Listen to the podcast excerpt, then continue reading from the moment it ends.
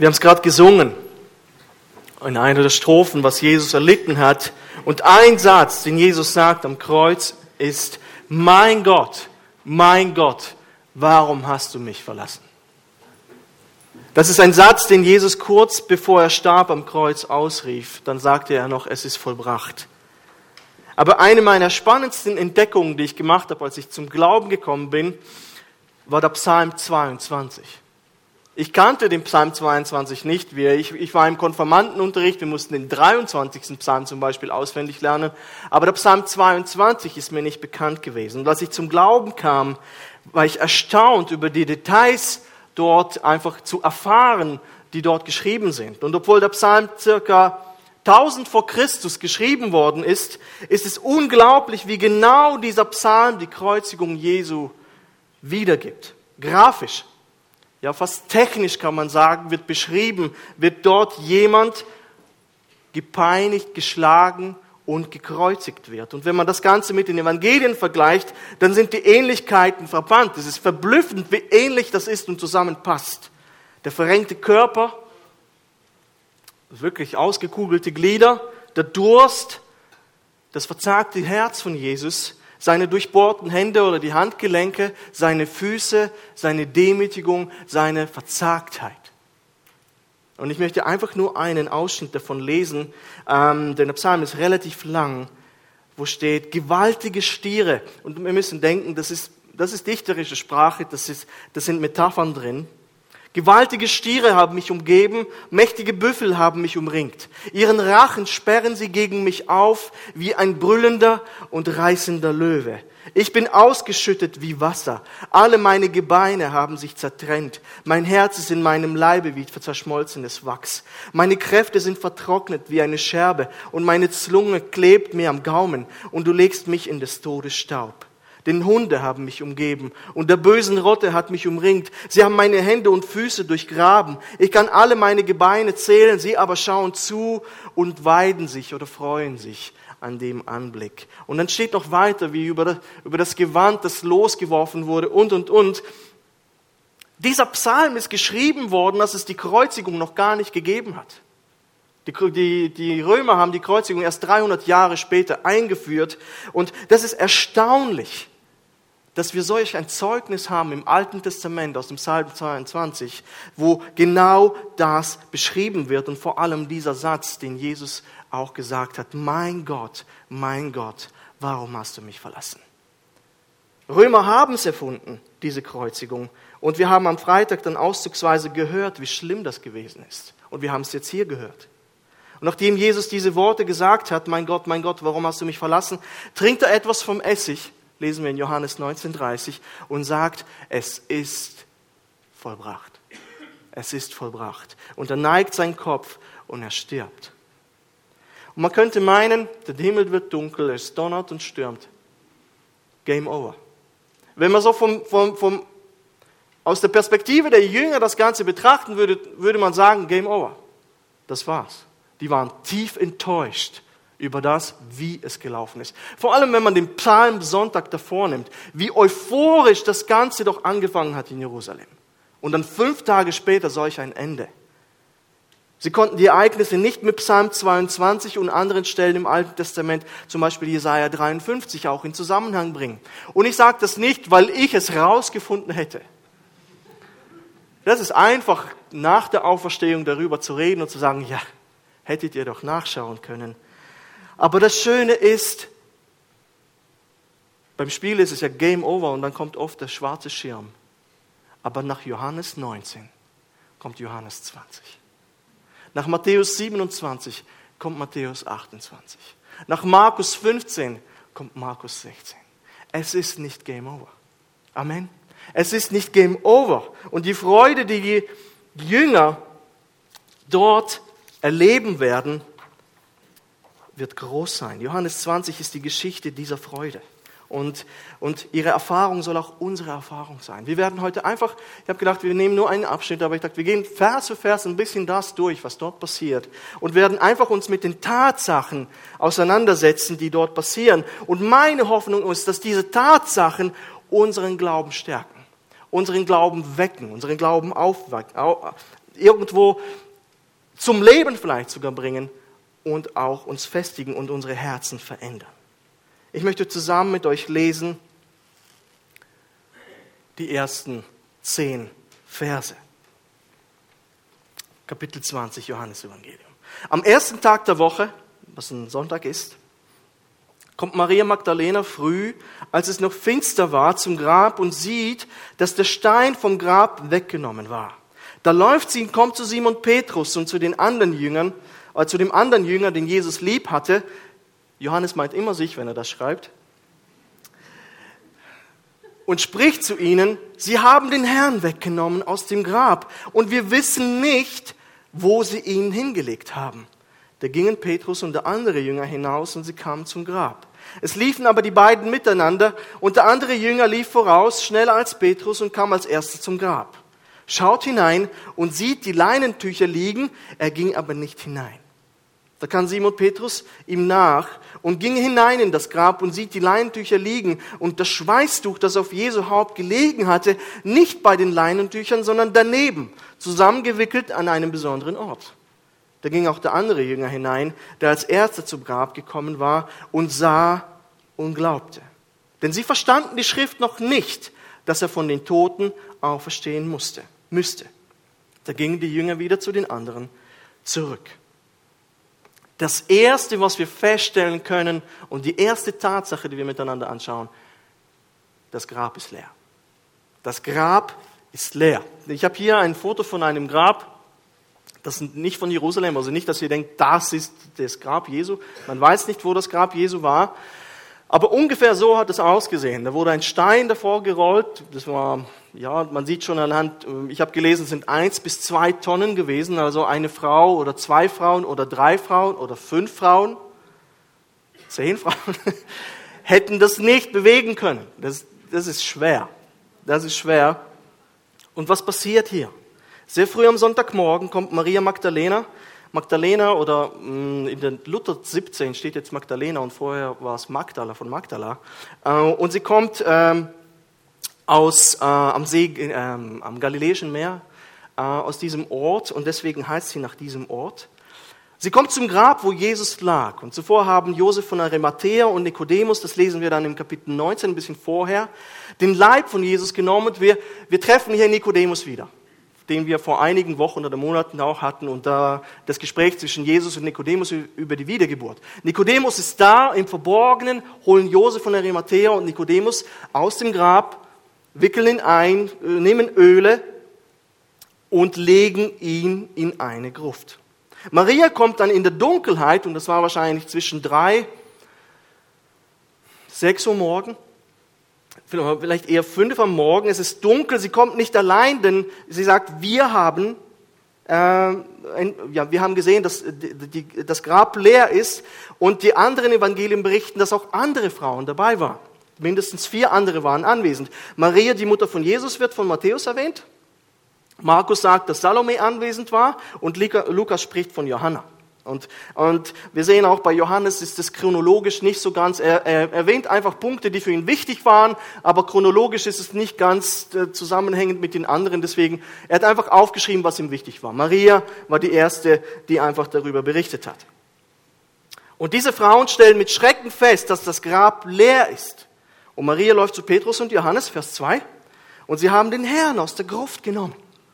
Sie haben den Herrn aus dem Grab genommen und wir merken ihre erste Idee. Man könnte meinen, ah, Jesus könnte auferstanden sein. Nee, das war nicht ihre erste Idee, sondern wir merken, ihre erste Idee war nicht das, sondern damit hat sie nicht gerechnet. Offensichtlich. Und wir werden das sehen durch den ganzen Text. Niemand hat damit gerechnet, dass Jesus auferstehen wird. Sie hat eher wahrscheinlich mit einem Raub gerechnet und das war damals nicht nur bei den Ägyptern üblich oder, oder ähm, wie soll ich sagen, verbreitet.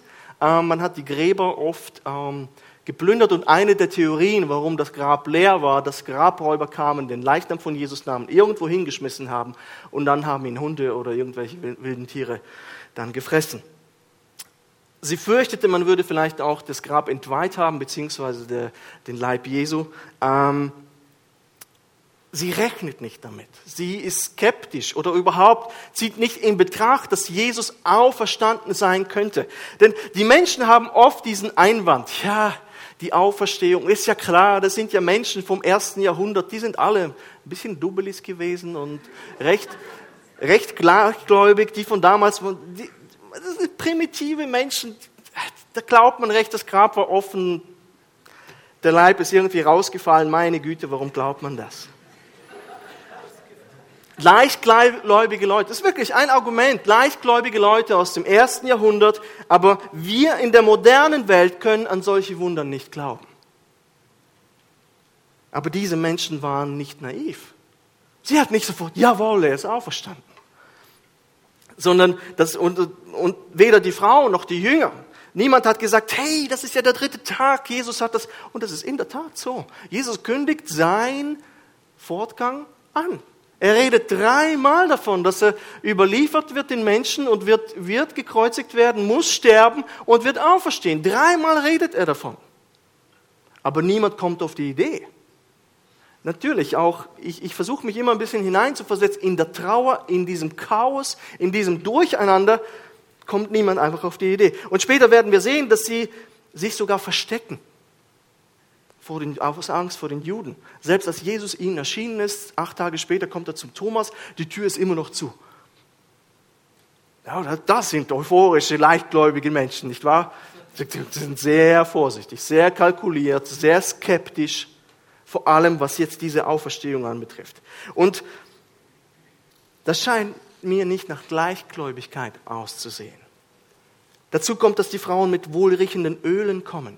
Markus 16, 1 spricht, wer gibt ein Vermögen? Wohlriechende Öle haben Hunderte von Stutz, sagen wir mal, Hunderte von Stutz gekostet. Wer gibt Hunderte von Stutz für Öle aus, wenn du weißt, Jesus wird auferstehen? Macht keinen Sinn, oder? Sie haben ein Vermögen für Öle ausgegeben. Wer macht so etwas, wenn man mit der Auferstehung rechnet? Und Lukas sagt zum Beispiel zum Bericht der Frauen über das leere Grab, und dieses Reden schien, schien den Jüngern wie ein Geschwätz. Und sie, die Jünger, glaubten ihnen nicht. Was, was erzählt ihr da? Das Grab ist leer. Das ist wirklich Skepsis pur. Die Menschen waren damals genauso skeptisch wie wir heute. Denkt immer naive Menschen, die das geglaubt haben. Überhaupt nicht. An solche Dinge haben damals weder die Griechen noch die Römer und die Juden haben zwar ähm, Auferweckungen von Menschen erlebt, vor allem durch Jesus, aber sie dachten mehr an die Auferstehung am letzten Tag. Aber dass ein Mensch von den Toten auferstehen könnte, mit dem bist du nicht hausieren gegangen. Du würdest sofort als verrückt, als verrückt erklärt. Das hat man nicht gemacht. Und kommen wir jetzt nun weiter zu den anderen Versen. Die beiden Jünger rennen zum Grab. Johannes ist der schnellere Läufer, wir sehen das. Kommt zuerst an, Vers 4, aber traut sich nicht hineinzugehen. Und ich verstehe das. Wenn du am Friedhof bist, läufst du ja auch nicht durch Blumenbeete auf den Gräbern. Das, machst, das macht man einfach nicht. Und das ist eine Gruft. Er schaut hinein, aber hineingehen. Und ich kann verstehen, der Herr liegt dort. Der Herr lag dort. Du traust dich nicht. Vielleicht ist auch jemand dort und wartet mit dem Schwert. Er weiß es nicht, aber Petrus, nicht verwunderlich, mutiger, geht hinein, Vers 6, aber der Körper ist nicht dort, Vers 7.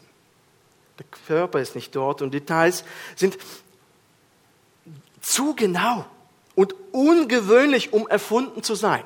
Da herrscht ein totales Chaos. Sie glauben einander nicht, ähm, sie, sie rechnen überhaupt nicht damit, sie glauben das nicht. Vers 8 sagt dann, dass Johannes, der Jünger von Jesus, den Jesus lieb hatte, glaubte. Und das erwähnt er, der Jünger, der Jünger, den Jesus lieb hat, glaubte dann. Aber offen sagt er das nicht. Offen sagt er das nicht. Ich, das könnte das sein. Aber offen sagt er das nicht.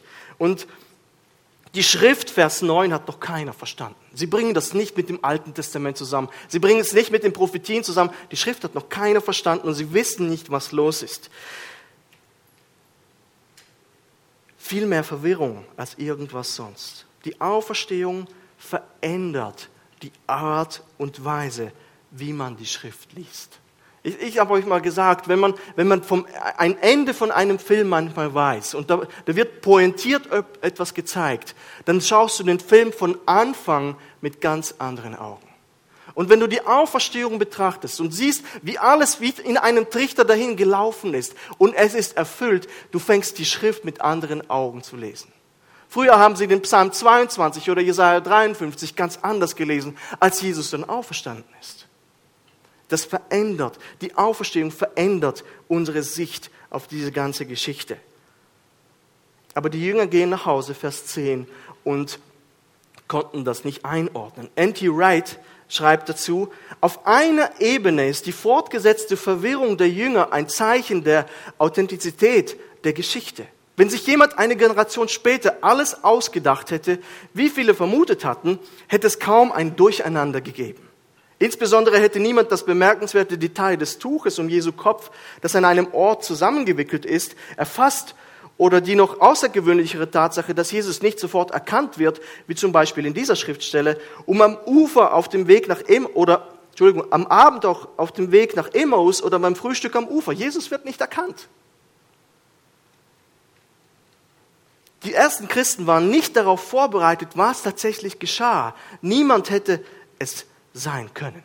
Die, Jesus sprach davon, es, es war da, aber einfach wie damit gerechnet und wie das genau laufen wird, das haben sie nicht so erwartet. Wie ein führender agnostischer Gelehrter es formuliert hat, sieht es so aus, als hätten die Schwierigkeiten etwas zu beschreiben, für, hätten sie Schwierigkeiten etwas zu beschreiben, für das sie keine angemessene Sprache haben. Und wir werden das sehen noch in den anderen Versen. Denn wenn wir so im Nachhinein gedacht hätten, okay, die ganze Geschichte ist erfunden und sagt, okay, Jesus, ähm, wir müssen irgendwie das äh, formulieren, dass Jesus auferstanden ist. Wir müssen diesen Mythos oder diese Geschichte, leider wurden wir enttäuscht, Jesus war gar nicht der Messias, er ist tot, er liegt im Grab, wir verstecken den Leichnam. Wie machen wir es mit der Auferstehung? Du fängst nicht so an. Niemand glaubt, die Frauen, und wir werden zu den Frauen kommen, den Frauen hat sowieso niemand geglaubt und es ist total chaotisch, es ist ein Durcheinander und er sagt, okay, wir machen es so unglaublich wie möglich, damit es glaubwürdig ist. Sage, äh, nee, das schreiben wir nicht, das wird unglaubwürdig klingen. Sondern wir schreiben, hey, er hat ja gesagt, am dritten Tag wird er auferstehen, wir sind zum Grab gelaufen und oh, was für eine Freude war da, oder? Irgendwie so wird es sein.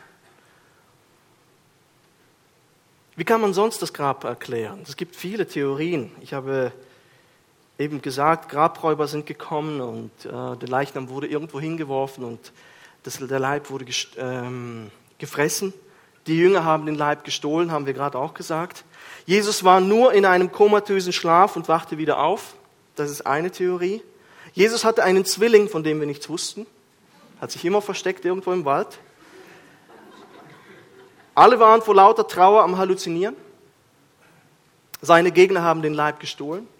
Der Leib Jesu wurde von Tieren genau wie Hunden aufgefressen. Alle diese Theorien, ich möchte nicht darauf eingehen, sind wenig überzeugend. Ich habe einen Gegenvorschlag. Warum nicht dem Schriftzeugnis, das so authentisch ist, vertrauen? Warum nicht dem Schriftzeugnis vertrauen?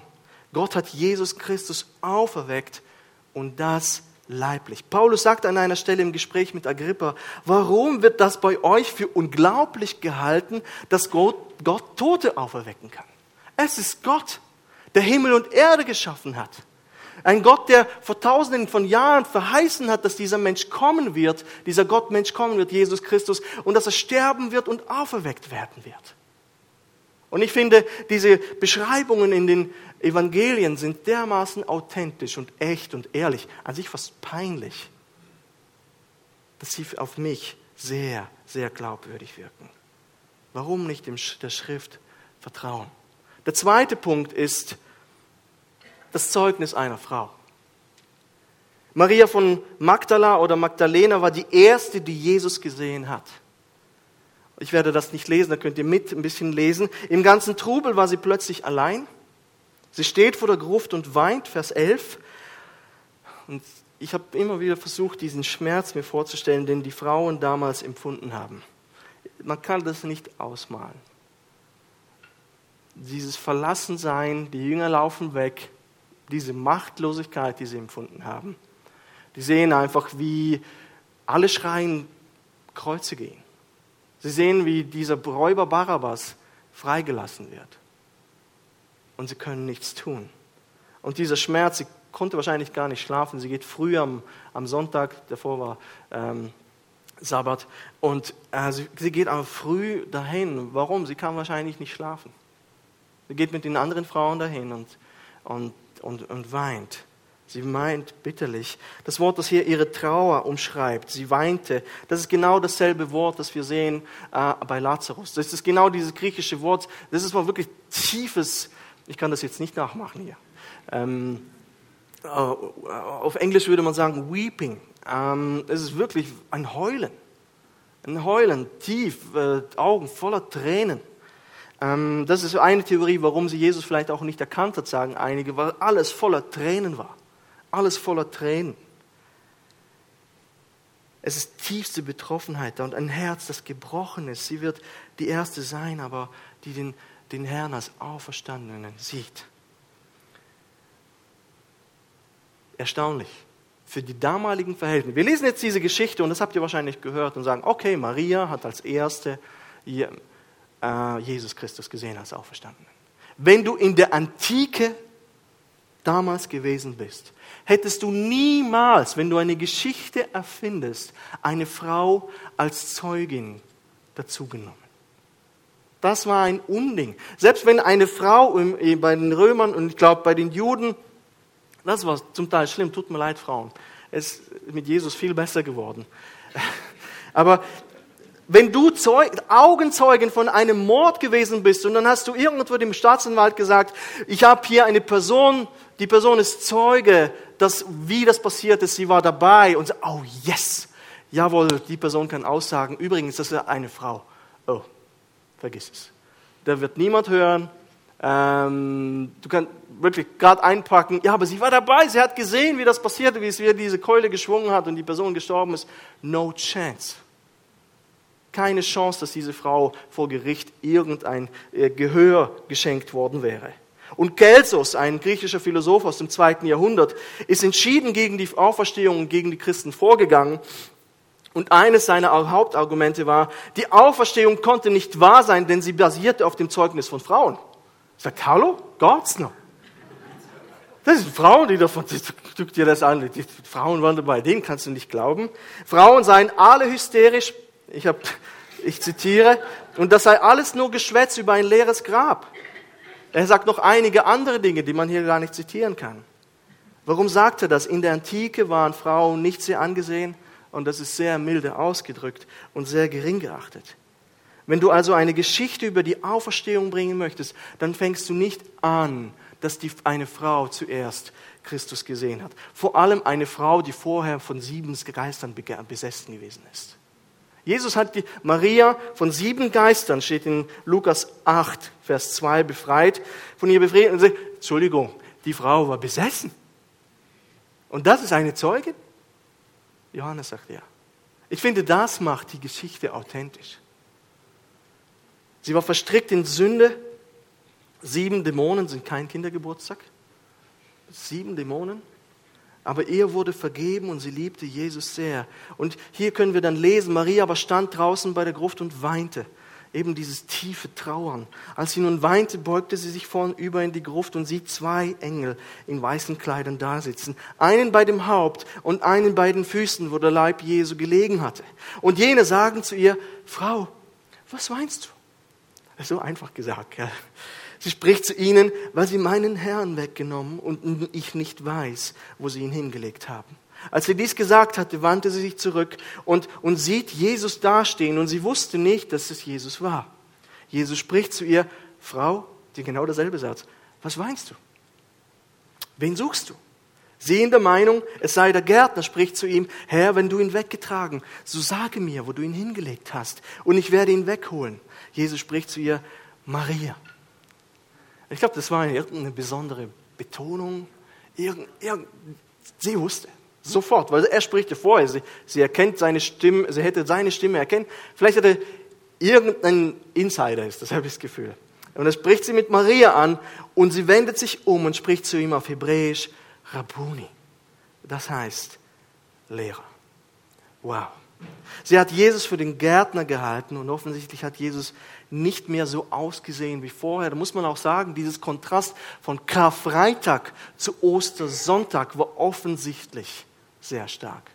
Denn wir lesen in Jesaja 53, wie der Leib Jesu ausgesehen hat. Die Glieder ausgekugelt. Er war nicht mehr, wer Passion den Film gesehen hat. Ich glaube, das sind realistische Bilder. Du hast Jesus nicht mehr erkannt. Und so hast du, das war das Letzte, was sie gesehen hat.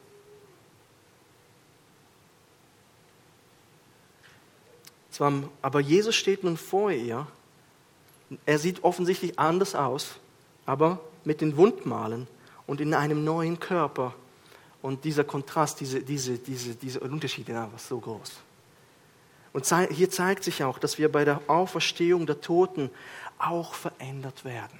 Auch wir werden einen neuen Leib bekommen. Nicht komplett, aber anders. Ich weiß nicht wie und ob diejenigen, die vorher keine Haare hatten, plötzlich dann Haare haben. Da habe ich auch gedacht. Ich, wenn du dann auferstehst, du hast alle deine Haare verloren, kannst du dann irgendwie wählen? Ich will weder mit Haaren sein oder ohne Haare sein.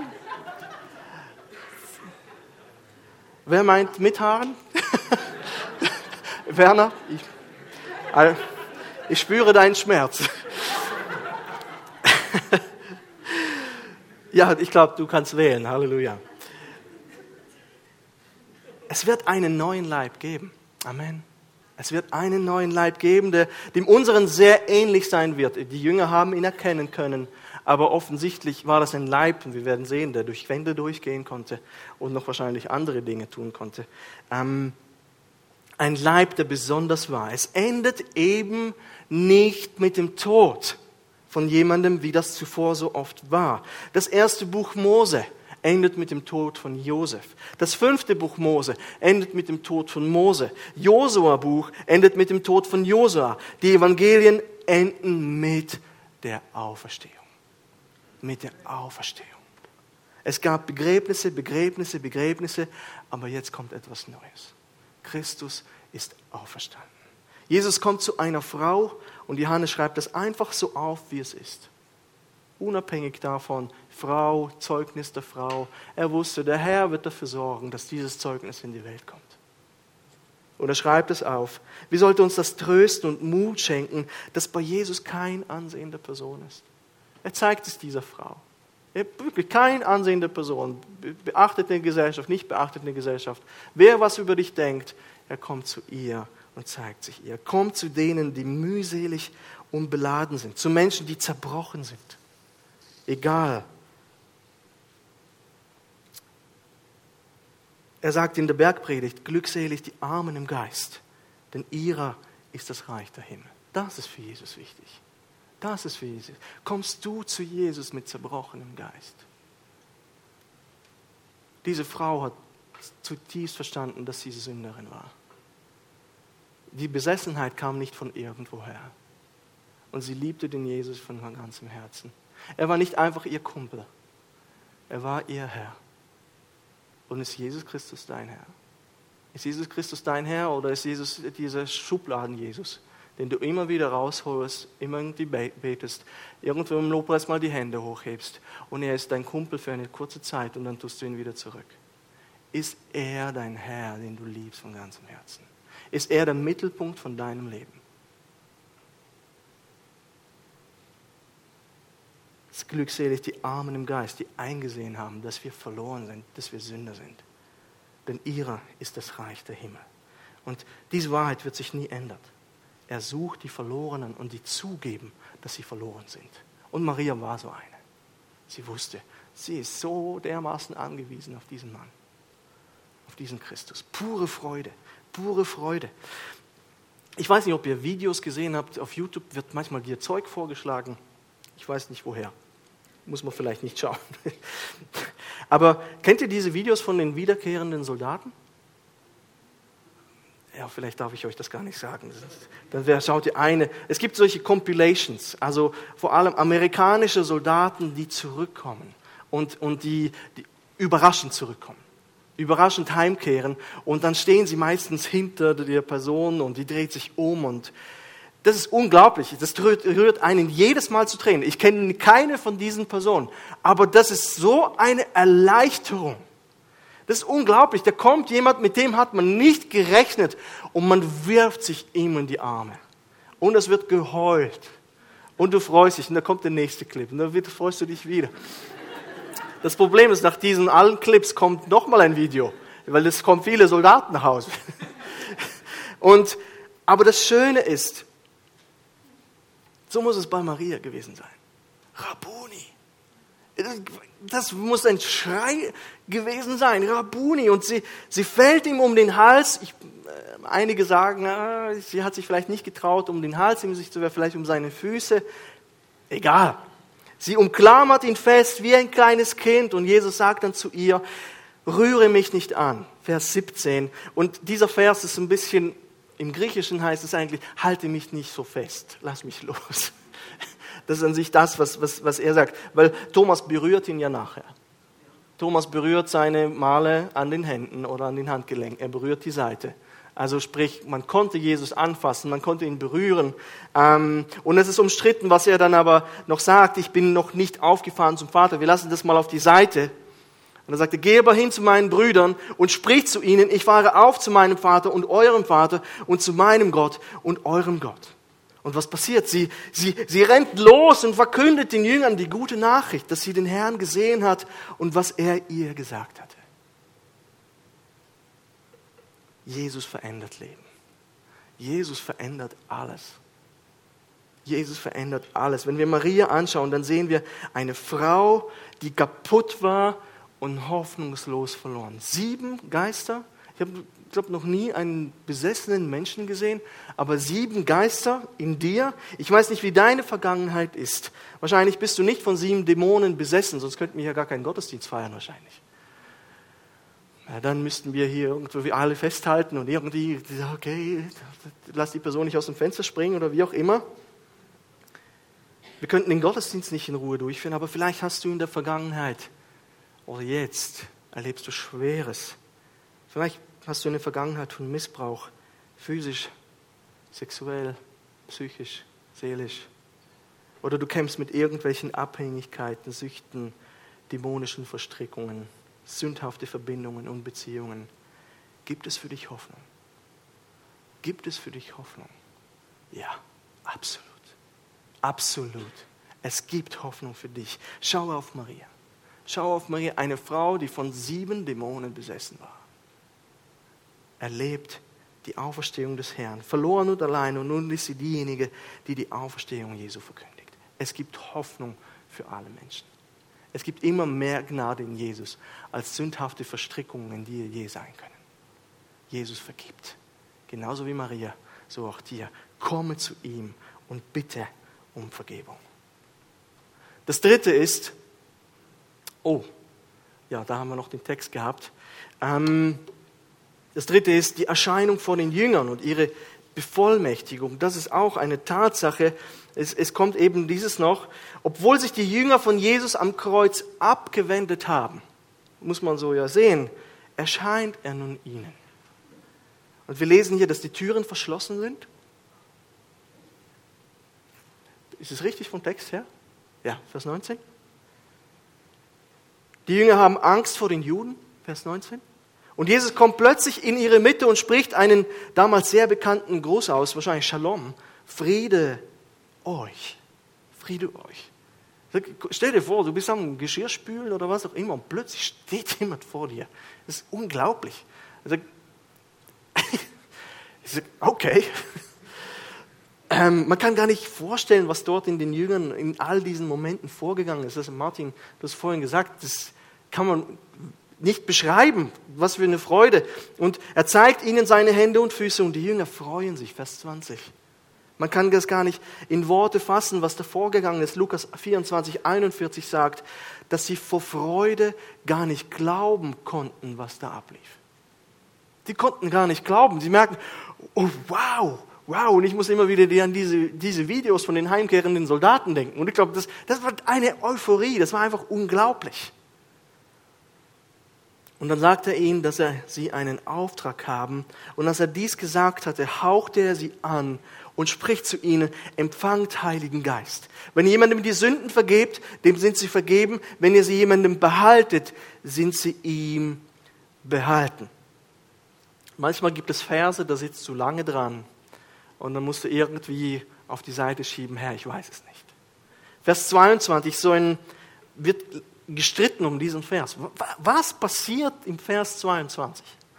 Und, und Vers 22, wie ein Vorgeschmack auf das, was an Pfingsten kommen wird. Es, es ist zwar recht umstritten, aber es gibt wie drei Versionen oder drei Theorien vielleicht. Es gibt wahrscheinlich noch mehr, was da genau passiert.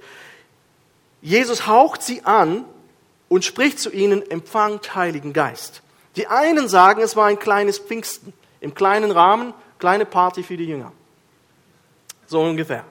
Äh, was dem eigentlichen Pfingsten vorangeht. Das heißt, Pfingsten wird noch kommen, aber hier ist ein kleines Mini-Pfingsten. Hm, ich bin da skeptisch. Die anderen sagen, es war ein Vorgeschmack auf das, was an Pfingsten kommen wird, aber noch nicht die volle Ladung Kraft, der Kraftausrüstung zum Dienst. Es war wie ein Vorgeschmack, die in Apostelgeschichte dann durch den Heiligen Geist ausgegossen wird. Das andere ist, und recht populär, das ist das Zeichen ihrer Wiedergeburt dass sie neue Menschen sind, dass sie eine neue Schöpfung, eine neue Kreatur sind. Nur, wenn ich so die Schrift lese, dann, dann sagt Jesus immer wieder zu ihnen, dass sie rein sind. Dass sie rein sind, weil sie an ihn glauben, zum Beispiel Johannes 13, 10. Mm, Oder dass ihre Namen im Buch des Lebens eingeschrieben sind. Sie sind errettet. Sie haben diese übernatürliche neue Geburt von oben erfahren, diesen verborgenen Akt Gottes wo ihnen neues Leben eingehaucht wurde. Dann Bekenntnis zu Christus durch Petrus. Sie glauben an ihn. Sie gehören zum Vater, sagt Jesus. Und deswegen, ob das das Zeichen Wiedergeburt ist, ist vollkommen egal eigentlich. Andere wiederum behaupten, dass er weder noch ist, sondern eine symbolische Handlung, die das Kommen des Geistes verspricht und das Kommen des Geistes erst mit der Geistestaufe an Pfingsten kommt. Ich dachte, ich sage es euch mal kurz. Manchmal gibt es so Details, ah, okay, so, so kann man darüber denken. Aber wichtig ist es nicht. Wichtig ist, dass wir verstehen, dass das Hauptanliegen Gottes, und hier ist Psalm, äh, Vers 22 und 23 sind sehr wichtig, nach seiner er will nach seiner Auferstehung die Gabe des Heiligen Geistes an die Gemeinde geben, um die göttliche Mission, die er angefangen hat, fortzusetzen. Ob es jetzt nur ein Vorgeschmack war oder Mini-Pfingsten oder, oder schon die, symbolischer Akt. Er, der Herr will uns mit der Kraft des Heiligen Geistes ausrüsten, damit wir Zeugen sein können in der Welt. Die Jünger werden mit der Vollmacht von Gott gesandt, um zu predigen, zu lehren und Wunder zu tun. Siehe, Matthäus 28, der Missionsbefehl. Jetzt wirklich, sie werden gesendet vom Herrn. Lukas 24 spricht davon. Was auch immer Gott dir und mir als Auftrag gegeben hat, vergessen wir nicht, die Autorität kommt durch den Herrn und durch den Heiligen Geist, der in dir lebt. das gibt mir Ruhe. Ich bin nicht allein am Rudern und unterwegs. Wir sind nicht als Gemeinde allein unterwegs. Wir sind bevollmächtigt durch den Heiligen Geist. Amen. Und das ist das, was uns treibt. Und das Zweite ist, Jesus hat mit Worten und Taten gezeigt, wie man die von ihm gegebene Aufgabe erfüllen kann Während der Vater seinen Sohn sandte, schickte Jesus seine Jünger, seine Anhänger und er schickt auch uns. Und er schickt auch uns. Und unsere Antwort besteht darin, von Tag zu Tag diejenigen zu bestimmen, heißt es in einem Kommentar, zu denen der Vater uns geschickt hat. Der Herr, zu wem soll ich reden? Was soll ich sagen? Und der Herr hat uns ausgerüstet, die Worte zu sagen, die richtig und angebracht sind. Jesus gab den Jüngern eine von Geist bevollmächtigte Mission, die gute Nachricht über ihn zu predigen, damit die Sünden der Menschen vergeben werden können. Und hier dürfen wir nicht denken, dass wir die Sünden vergeben können. Die Jünger hatten nicht die Macht, Sünden zu vergeben. Nur Gott kann Sünden vergeben. Amen. Nur Gott und Jesus gab ihnen das Privileg, neuen Gläubigen zu sagen, dass ihre Sünden vergeben werden, weil sie die Botschaft von Jesus angenommen haben. Ja, wenn du Christus angenommen hast, dann werden dir deine Sünden vergeben. Und das kannst du den Menschen zusprechen. Das ist das, was du tun darfst. Du darfst nicht die Sünden vergeben. Der Herr vergibt Sünden. Aber alle Gläubigen haben das gleiche Privileg. Wir können die Vergebung der Sünde mit Gewissheit verkünden, wenn wir selbst von Sünde abkehren und glauben, dass Jesus für uns gestorben ist. Diejenigen, die nicht glauben, werden die Vergebung der Sünden nicht erleben. So ist es. Und so steht es hier. Ihre Sünden werden beibehalten. Das heißt nicht vergeben. Und das finde ich so schön, dass Jesus solche, ich sage ja immer, Versager nimmt, mich und euch und die Jünger. Ich habe gerade etwas im Kopf gehabt. Nein, nein, das ist nicht gut. Und sie dennoch aufgrund von seiner Güte bevollmächtigt, Zeugen zu sein auf der ganzen Welt. Ja, du, äh, so schön, wirklich. Du, du bist mit Jesus unterwegs, nicht weil du, ähm, weil du es verdient hast, oder, äh, sondern du bist mit Jesus unterwegs, nicht weil du irgendwo gescheitert bist, sondern du bist ein komplettes Scheitern. Und Gott macht dich zu etwas Wertvollem, etwas, etwas, etwas Schönem und rüstet dich aus. Wir sind sein Werk, geschaffen zu guten Werken, die er, damit wir darin wandeln können, die er zuvor bereitet hat. Epheser 2,10. Wir wandeln in den Werken des Herrn. Er rüstet uns dazu auf. Wir sind etwas Wertvolles, ein Gefäß, das er gebraucht in der, in der Welt, den Menschen ein Zeugnis zu sein. Aber nicht du bist es, sondern Christus in dir. Nun kommen wir, hier müsste ich weiterschalten, zum Thomas. Thomas ist der letzte Jünger, der Jesus noch nicht gesehen hat. Als ihm dann die Jünger erzählen, dass sie Jesus gesehen haben, sagt er, wenn ich in seinen Händen das Mal der Nägel sehe, wenn ich nicht in seinen Händen das Mal der Nägel sehe und meine Finger in das Mal der Nägel lege und lege meine Hand in seine Seite, so werde ich nicht glauben. Gell, man sagt so, der ungläubige Thomas, oder? Es gibt dieses Sprichwort. Und ich finde, das ist so ungerecht. Ich finde das ungerecht. Ähm, viele sagen, dass er ungläubiger war als alle anderen, aber sie, sie glaubten ja auch nicht, als die Frauen ihnen davon erzählt haben. Ist ein komisches Geschwätz da. Sie, sie, er glaubt genauso wenig, ist auch skeptisch. Auch er ist nicht so leichtgläubig wie die, and, äh, wie die anderen. Er ist eigentlich auf der gleichen Stufe wie die Jünger. Was, was eher tadelnswert ist, ist das, was Philippus gesagt hat. Herr, zeig uns den Vater. Und Jesus ist schockiert. Er sagt, so lange bist du mit mir unterwegs, Philippus, und du sagst zu mir, zeig mir den Vater. Wer mich sieht, sieht den Vater. Ich und der Vater sind eins. Das war etwas, was tadelnswert war. All die Jahre bist du mit mir unterwegs und hast den Vater nicht gesehen.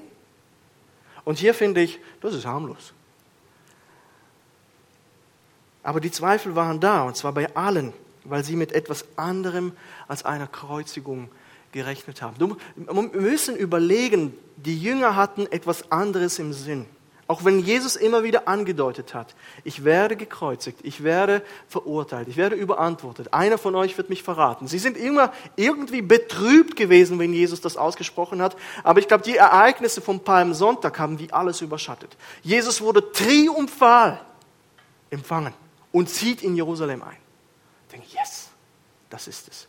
Darauf haben wir hingearbeitet. Und fünf Tage später zerbricht alles. Zerbricht alles. Und damit haben sie nicht gerecht. Sie haben andere Erwartungen gehabt als das, was passiert ist. Und nun zeigt sich ihm Jesus, er zeigt seine Male an den Händen und Füßen, wo man sich, hat man die Handgelenke durchbohrt und alle seine Fragen werden beantwortet. Alle seine Fragen werden beantwortet. Eins der größten Bekenntnisse der Gottheit Jesu kommt nun in Vers 28. Mein Herr und mein Gott. An sich ist es das Ziel des Johannesevangeliums, dass wir am Schluss sagen können, wenn wir den Psalm, einfach gerade noch den Vers 30 mitnehmen hier, noch viele andere Zeichen tat Jesus vor seinen Jüngern, die nicht geschrieben sind in diesem Buch. Diese aber sind geschrieben, damit ihr glaubt, dass Jesus der Christus ist, der Sohn Gottes, damit ihr, weil ihr glaubt, das Leben habt in seinem Namen. Das alles ist geschrieben worden, damit wir glauben und sagen können, mein Herr und mein Gott. Das ist eines der größten Bekenntnisse äh, der Gottheit Jesu, das wir im Neuen Testament finden können. Ähm, Ismail hat äh, den Text an Karfreitag gehabt aus, ähm, ich glaube, die Stelle gehabt, Philippa 2, 5 bis 8 oder 7. Und Philippa 2, 5 sagt, ähm, Jesus war in göttlicher Gestalt. Das ist ein, eines der stärksten Belege für die Gottheit Jesu. Und hier haben wir ein zweites, wo Thomas sagt, mein Herr und mein Gott. Und obwohl Jesus dann, Thomas Jesus als Gott anerkennt, wird er und dann sich auch die Jünger selbst getadelt, denn er hat erst geglaubt, als er gesehen hat. Aber selig sind die, die nicht sehen und doch glauben. Es gibt Menschen, die denken, das habe ich oft gehört, auch schon in, ich habe als Kind noch in Kasachstan schon immer gewusst, irgendwie, es muss einen Gott geben. Wir haben in den Himmel geschaut, ich weiß, wir lagen irgendwo auf einem Dach, wir sind viel rumgeklettert, irgendwo auf dem neunten Stockwerk und schauten in den Himmel und ich sagte, Mann, das muss einen Gott geben. Und dann sagte einer meiner Freunde, mein Vater sagt, ich glaube erst, wenn ich etwas sehe. Ich muss sehen, ich muss, Gott muss sich zeigen, dann werde ich glauben. Und das ist, das ist oft diese Haltung von Menschen, ich sehe, eher, ich glaube erst, wenn ich, wenn ich, wenn ich glaube. Aber die Praxis zeigt das andere. Viele Menschen erleben Wunder, sie erleben Zeichen und glauben dennoch nicht. Oder als Jesus unterwegs war, haben die meisten Menschen nicht geglaubt. Sie haben Wunder gesehen. Sie haben die Auferweckung des Lazarus gesehen. Und viele Menschen, die bei der Auferweckung des Lazarus dabei waren, wollten Jesus steinigen. Muss man sich überlegen. Und Jesus sagt, dass wir gesegnet sind, wenn wir glauben, ohne zu sehen. Hebräer 11, sagt, 11.1 sagt, es ist aber der Glaube eine feste Zuversicht dessen, was man hofft und ein Nichtzweifeln an dem, was man nicht sieht. Wir haben alle Beweise im Wort Gottes, die wir brauchen und im Zeugnis der Gläubigen, die bekennen, ich kenne Christus. Und ich, ich kenne diesen Christus aus dieser Schrift. Und das ist unser Bekenntnis, dass dieser Herr und Gott auferstanden ist. In der russischen Gemeinde gibt es immer diese Stelle, das mache ich mit euch nicht, aber das ist die Tradition in russischen Gemeinden, dass oft der Pastor dann sagt, Christus ist auferstanden. Die ganze Gemeinde steht auf und sagt, wahrhaftig auferstanden. Dann sagt er wieder, Christus ist auferstanden und die sagen wieder, wahrhaftig auferstanden. Und dann nochmal ein drittes Mal. Vielleicht kannst du das dem Nachbarn sagen, Christus ist auferstanden und könnt ihr es vielleicht machen? Einfach dieses, dieses Bekenntnis dieses Bekenntnis.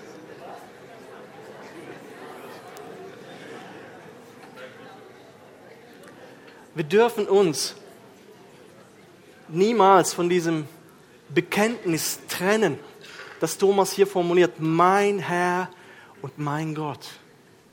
Das ist das Einzige, wenn wir Jesus nachfolgen, was wir sagen können. Wir können nicht sagen, Jesus, du bist einfach nur mein Freund. Das ist nicht, zu, nicht genug. Jesus, ich tauche immer wieder im Gottesdienst auf und beim Lobpreis hebe ich meine Hände hoch und mache dieses und jenes. Ist der Herr Jesus dein Herr und dein Gott? Ist Jesus nur dein Beifahrer in deinem Auto und alles in deinem Leben dreht sich um dich herum? Oder ist dieser Jesus dein Herr und dein Gott und es Zentrum von deinem Leben und alles in deinem Leben dreht sich um ihn? Was ist dein Wille, Herr? Was soll ich tun? Herr, ich sehe, dass du Sünde nicht magst. Ich will das so nicht leben der Geist in mir will das tun, was du willst.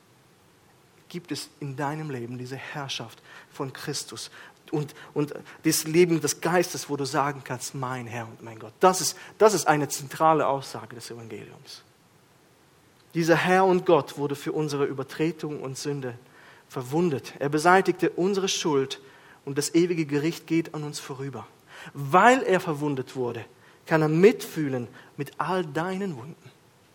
Alles, was du erlebst, erlebt, hat er auch erlebt. Die du momentan trägst, seelisch, körperlich, alles, was du erlebst, er kennt das, er fühlt mit. Er wurde verwundet und zerschlagen und getötet für dich, aber er ist wieder auferstanden. Er ist wieder auferstanden. Er ist nicht mehr schwach. Er gibt die Kraft und Hoffnung all denen, die verwundet sind und um Hilfe bitten. Und er gibt Vergebung. Und er wird wiederkommen. Das haben wir gesungen gerade im letzten Lied. Er wird wiederkommen, um seine Kinder zu sich zu holen, damit wir für immer mit ihm sein können. Ist der Herr Jesus Christus dein Herr und dein Gott?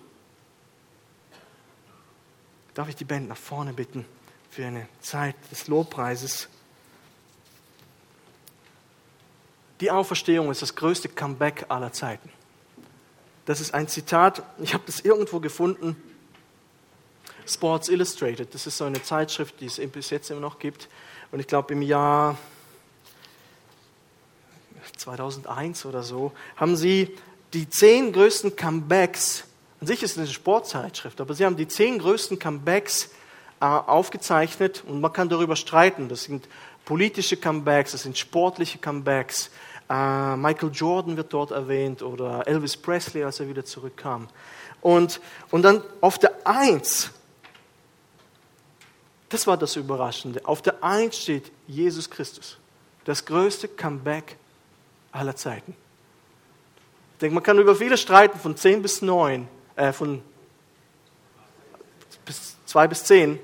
Aber hier haben sie es voll getroffen. Und ihr, ihr Kommentar, Jesus Christus trotz seinen Kritikern und schockt die Römer mit seiner Auferstehung. Das ist alles. Das trifft es voll ins Schwarze.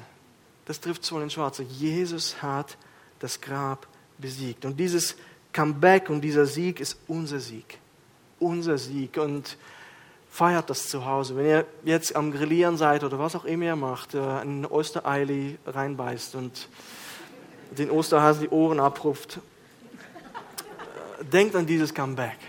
Jesus, du bist auferstanden. Du bist auferstanden.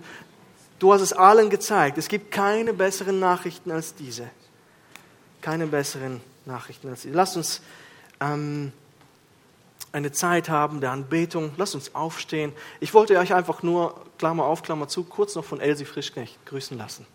Ich war bei ihr diese Woche, sie hat sich gefreut und lässt euch einfach herzlich grüßen. Aber jetzt lasst uns aufstehen und den Herrn loben. Dass du es brauchst als Gefäß, als Werkzeug in dem Reich. Wir haben gerade von Maria gesprochen. Sie hat verkündet, was sie gesehen hat. Und genauso tust du uns auch ausrüsten können ein Zeugnis sein. Und so segne ich euch wünsche euch einen schönen Sonntag. Wir werden den Refrain vielleicht noch singen. Wir schließen den Gottesdienst ab und segnen euch. Im Namen des Vaters und des Sohnes und des Heiligen Geistes sind alle gesegnet und bleibt in ihm.